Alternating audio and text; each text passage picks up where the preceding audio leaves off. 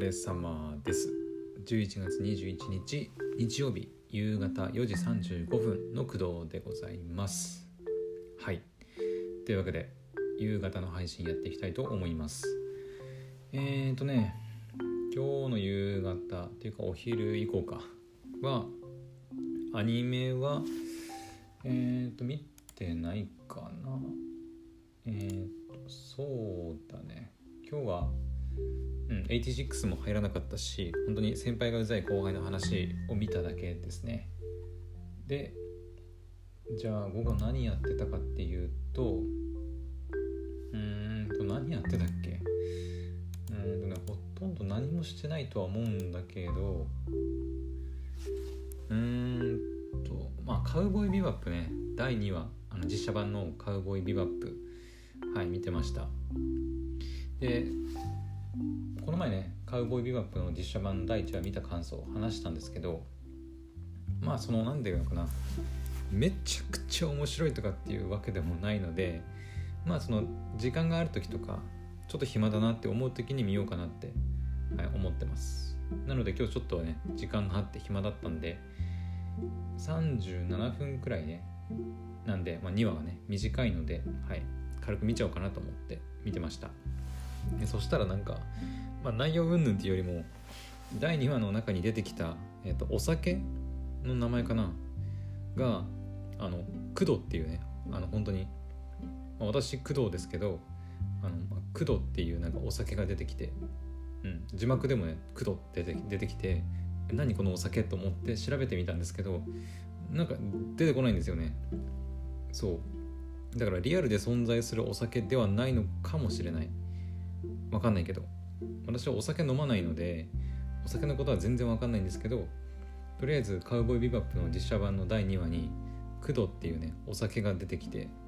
えこれ存在するんかなと思って調べたんだけどうんなんか出てこなかったんでまあ架空のお酒なのかな。はいなんか詳しい方いたら教えてください。はいまあなんかそれぐらいの感想しかないんですけどまあ第3話第4話もね、ま、続いてあの時間がある時に見ていこうかなと思っております。はい。であとはそうだね。あクラスター。えっ、ー、とねクラスターのお話なんですけどクラスターでえっ、ー、とねまあちょっと遊んでみようかなと、まあ、今日もねちょっと時間あったんでクラスター遊んでみようかなと思ってえっ、ー、となんか面白そうなワールドないかなって探してたんですけどそしたらえっ、ー、と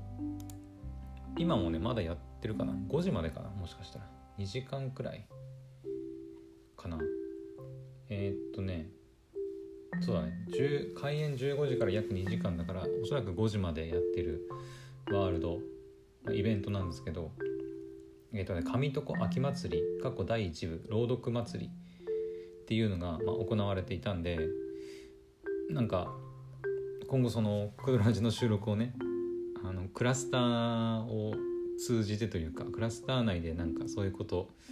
うん、ライブ配信的なことやってみたいなって思ってたんでなんか参考になるかなと思って、あのー、この上床秋祭り第1部朗読祭りっていうやつ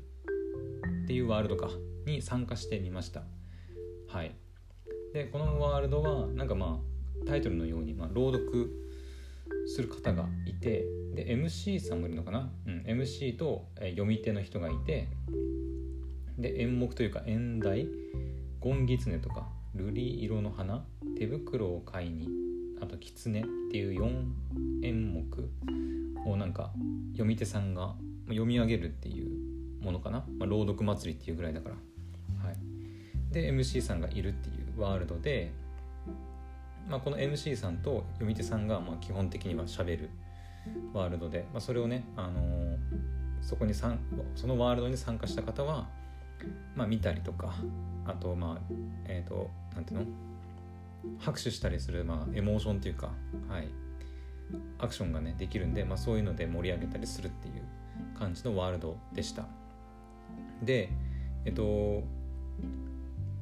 私はね、まあ、普通にユーザーっていうのかな。おそらくクラスターにもそのホストとかなんだろうゲスゲストとかなんかゲストあと3なんだろうねあとなんかそういうのがなんかあるってちらって聞いたんでおそらくその MC とか読み手さんはなんだろうその音声をオンにできる、はい、権限を持っている、まあ、アカウントというかで参加しているんだと思います。うん、あの普段だったら音声をこう、えーと、ミュートを解除するみたいなボタンがねあるんですけど参加した時おそらくなかったと思うんですよね。はいまあ、こういうワールドだとその MC と読み手さんしか喋れない状況なんですけどまあ他に参加してきたそのえっ、ー、と何て言うかなゲストさんっていうのか分かんないですけどとかが、まあ、マイクオンにされると、まあ、確かにあの迷惑迷惑っていうか、うん、まあその MC とか読み手さんの声が聞こえなくなってしまうのはちょっと問題ありだと思うので、まあ、そういう機能なのかなっていう感じです。はい、なので私がもしねそのポッドキャストの、えー、収録というか配信をねクラスター内で生配信するってなれば私とか、まあ、喋る人をね、えー、ホスホストになるのかな？ホストとかにして、えーと、リスナーさんには、まあ、そういう、えー、聞くだけ、まあ、リアクションしたりするだけの、まあ、権限になるのかなというふうに、えーと、思います。はい、で、えーとね、一番の問題だったのが、えっ、ー、とアプリが落ちたんですよ。えっ、ー、と iPhone の、えー、アプリでこの紙とこ秋祭り参加してみたんですけど入って結構すぐぐらいかな、まあ、結構たくさんのユーザーさんというかアバターがね、まあ、参加していて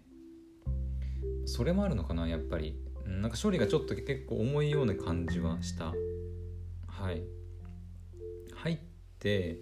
えっと、他のアバターさんがこうロードされないような状況がちょっと続いたりとか一応ね MC さんとか読み手さんの声はちゃんと聞こえてて音はねちゃんと聞こえるんだけど、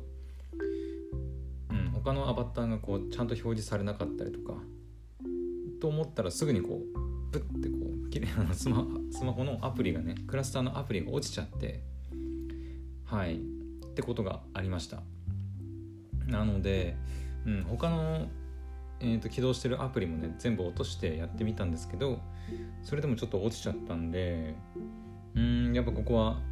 あのスペック不足が、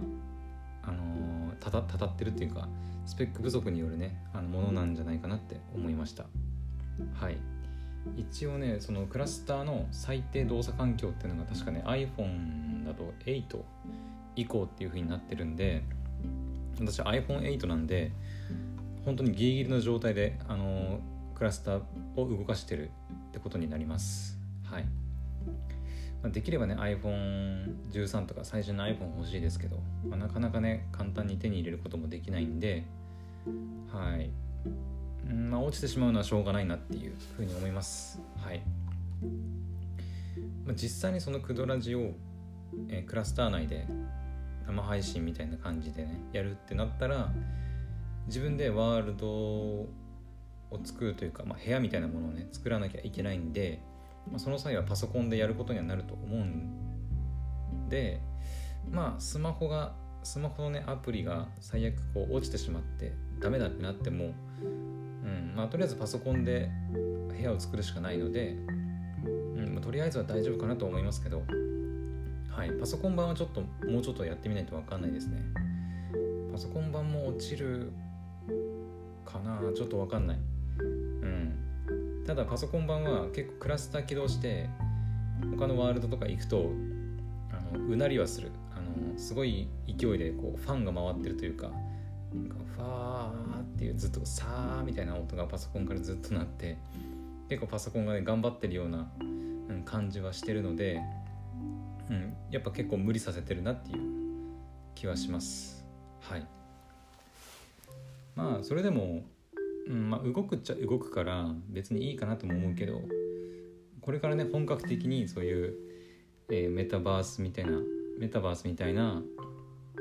えー、なんだろうねこういうクラスターとか使ってバーチャル空間上で遊びたいとか配信やりたいっていうんであればやっぱそれなりのスペックのパソコンとかスマホをね用意するべきかなって思います。はい。今の私にはちょっとそんな余裕がねあのないので今はまだ難しいですけどもう少しねあの、うん、余裕ができてくれば、うんまあ、いつかはね欲しいなとは思いますね。はい。あとそのえっ、ー、と今はねそのスマホとかパソコンでやってますけどやっぱりその何ていうのかな VR デバイスも欲しいですよねやっぱり、クラスターにも確か書いてあったと思うんですけどやっぱりそのバーチャルのね空間に入ってより臨場感のある体験をするにはやっぱり VR デバイスは必要だっていうふうに書かれてもいるのでうんやっぱり VR デバイスもね欲しいなとは思います。まあオキュラスクエストとかが今はね一番えっ、ー、といくらだっけ？3万4万ぐらいか。で手に入るんで、まあ、買おうと思えば、まあ、買えないこともないですけどうん。ただその今ねオキュラスクエストオキュラスクエストじゃなくなったのか。Facebook がねメタになったからメタクエストっていう名前変わるみたいなこともありましたけど今 Facebook があのハイエンドな VR デバイスねあの確か発表したって聞いたんですけどプロジェクトカンブリアだったかな。うん。なんかめちゃくちゃハイエンドなね VR デバイスでなんか20万とか,、うん、なんかぐらいするんじゃねえかとか言われてますけどうんまあ、出たとしてもさすがに買えないよね VR デバイスで20万は。なかなか手が出ないと思う、それこそ結構なお金に余裕のある人じゃないとうん、厳しいなとは思いますけどでも欲しいなとは思いますねやっぱり。はい。はいそんな感じでかね。そんじ じゃそんな感じですかね。はい。えー、っとあとは何か喋ることあったかな？ああとはうんとまだね全然やってないんだけど、まあ、今回の、えー、ブラックフライデーのセールでプレイステーションストアの、まあ、セールでね Tales of Arise をね買おうっていうふうに宣言したんですけど、はい、あ買うことにはねあの変わりはないんですけどあの前から遊びたいと思ってたし、まあ、遊ぶことにあの違いはないんですけど、えっと、ゲーム実況ねやりたいなって言ってたんで、まあ、Tales of Arise からゲーム実況やるのが、うんまあ、いいかなって思ってます。ただそのプレイステーション4の標準にの機能えー、シェア機能だったかなブロードキャスティング機能があるんで、まあ、それを使って配信しようかなと思ってます。はい。一応えっ、ー、とキャプチャーボードっていうのかな？L 型の、えーと、HD60 だったかな？S だったかちょっと忘れたんですけどがあるんで、まあ、やろうと思えばキャプチャーでキャプチャーボードを使ってあのー、なんていうの？配信もね、まあ、できるっちゃできるんですけどまあパソコン私のパソコンのちょっとスペック不足だとかうん、まあ、ちょっとねやっぱゲーム実況をメインでやるっていうわけでもなくてどちらかというとゲームする何ていうのかなゲームしてる時間が、ま、私が一人で楽しんでいたらちょっともったいなもったいないなって思うのでだったらあのまあシェアしてあの配信してもいいかなぐらいのあの気持ちでやるんで